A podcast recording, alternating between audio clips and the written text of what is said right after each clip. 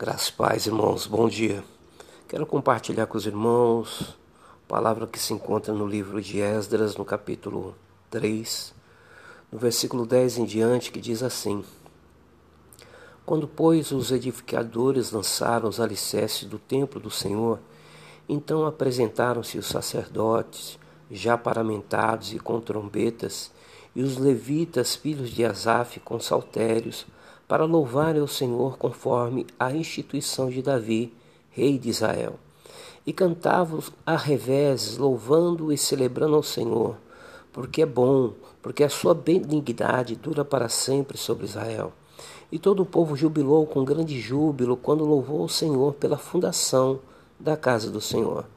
Porém, muitos dos sacerdotes e levitas e chefes dos pais, já velhos, que viram a primeira casa sobre o fundamento, vendo perante seus olhos esta casa, chorarem alta vozes, mas muitos levantaram as vozes com júbilo e com alegria, de maneira que não se discernia o povo a voz de alegria das vozes de choro do povo, porque o povo jubilava com grande júbilo, que as vozes se ouviam muito longe. Glória a Deus. Coisa maravilhosa, né, irmãos? Que nós observamos, irmãos, na palavra de Deus, que após o período de cativeiro determinado por Deus, quero começar dizendo, irmãos, que existe um tempo. O próprio Salomão em Eclesiastes ele diz que existe um tempo determinado para todas as coisas. E o tempo do cativeiro do povo de Israel era de 70 anos. Terminado esse tempo, Deus ordenou ao rei que libertasse o seu povo. Olha que coisa maravilhosa, né? Deus, ele intervém ao seu favor. Então a sua luta, a sua prova, o seu cativeiro, ele não vai além daquilo que é determinado por Deus na sua vida, desde que você esteja na presença do Senhor, buscando ele em todo o tempo. E o que nós observamos, irmãos, é que o templo foi destruído. Quando os inimigos do povo de Deus, quando os inimigos é, entraram em, de, de, em, em Jerusalém, eles destruíram o templo, o lugar de adoração do Senhor. Por quê? Porque o templo representava a força do povo de Israel, a presença do Deus de Israel. E era isso que fazia com que o povo fosse é, vitorioso nas suas batalhas, a presença de Deus. Então a destruição do templo representava que Deus não estava mais com o povo, e com isso é, é, é o povo seria dominado facilmente. E conduzido ao cativeiro. E foi assim que aconteceu. No entanto, a palavra de Deus, ela nos revela que o Senhor não habita em templo feito por mão de homens. Ele habita no nosso coração. Ele habita no teu coração. Você é templo. Você é templo do Espírito Santo. Você é, é habitação do Espírito Santo de Deus. E o que nós observamos, irmãos, é que o, o inimigo, Satanás, ele vai de todas as formas é, tentar destruir esse templo. Tentar destruir esse templo, que é o lugar de adoração que é o lugar onde é, é, Deus se manifesta com a sua presença gloriosa e com o seu poder na sua vida. E ele vai tentar de todas as maneiras destruir esse lugar de adoração. Por isso que nós precisamos, irmãos, é, é guardar esse templo, preservar esse templo, que é o nosso corpo, que é onde habita o Senhor. Nós somos habitação de Deus. O Senhor habita em mim, o Senhor habita em nós. O inimigo, o Senhor é a nossa força, né? O Senhor é a nossa fortaleza, é o nosso cântico, é o nosso refúgio.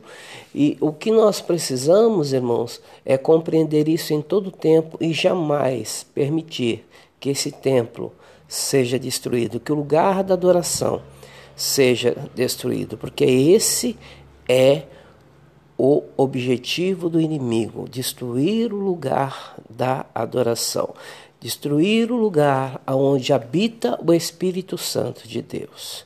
O apóstolo Paulo diz que nós temos que oferecer o nosso corpo como sacrifício vivo, né? que é o nosso culto racional, que é santo e agradável ao Senhor. O que nós observamos na palavra, irmãos, é que as pessoas que tiveram contato com o primeiro templo, que viram aquele esplendor do primeiro templo, eles se desesperaram, eles ficaram tomados por uma tristeza profunda. E o, a sua tristeza ela era tão grande que o seu choro podia se ouvir à distância. Os sacerdotes e os anciãos mais velhos do povo. Eles choravam de uma maneira copiosa, né, escandalosa, que poderia se ouvir à distância. Por quê? Porque eles foram um dos responsáveis pela destruição desse primeiro templo porque se afastaram da presença do Senhor. Mas agora, aqueles que estão construindo, aqueles novos que se aproximaram do Senhor e que tinham o zelo pela Sua palavra, que estão envolvidos agora na, construção, na reconstrução desse templo, quando eles veem a sua obra concluída, os, o, o, nem a obra concluída, mas o, os alicerces, os fundamentos do templo colocado, eles celebram com alegria, Ramanakabá, aleluias é como se nunca, é, é, é, com, com a mesma intensidade do choro dos anciãos.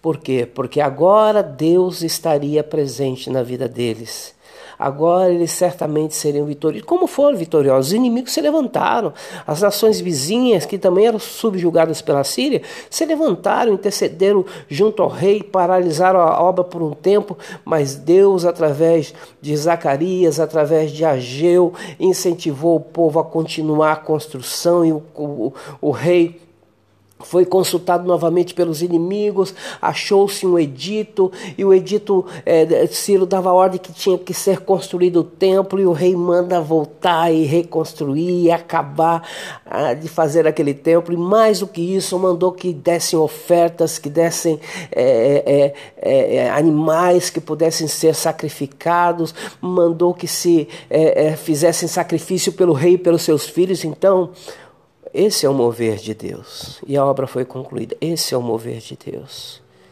Mesmo que o, o seu templo, o lugar da adoração, esteja destruído, meu irmão, minha irmã, reconstrua o lugar da adoração.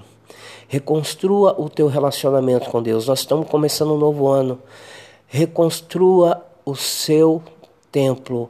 Reconstrua a, a, a casa que, que, que a habitação de Deus na sua vida reconstrua, reconstrua no seu coração, reconstrua na sua mente. Adore ao Senhor, tome uma posição, tome uma postura de homem de Deus, de mulher de Deus, nesse ano que se inicia.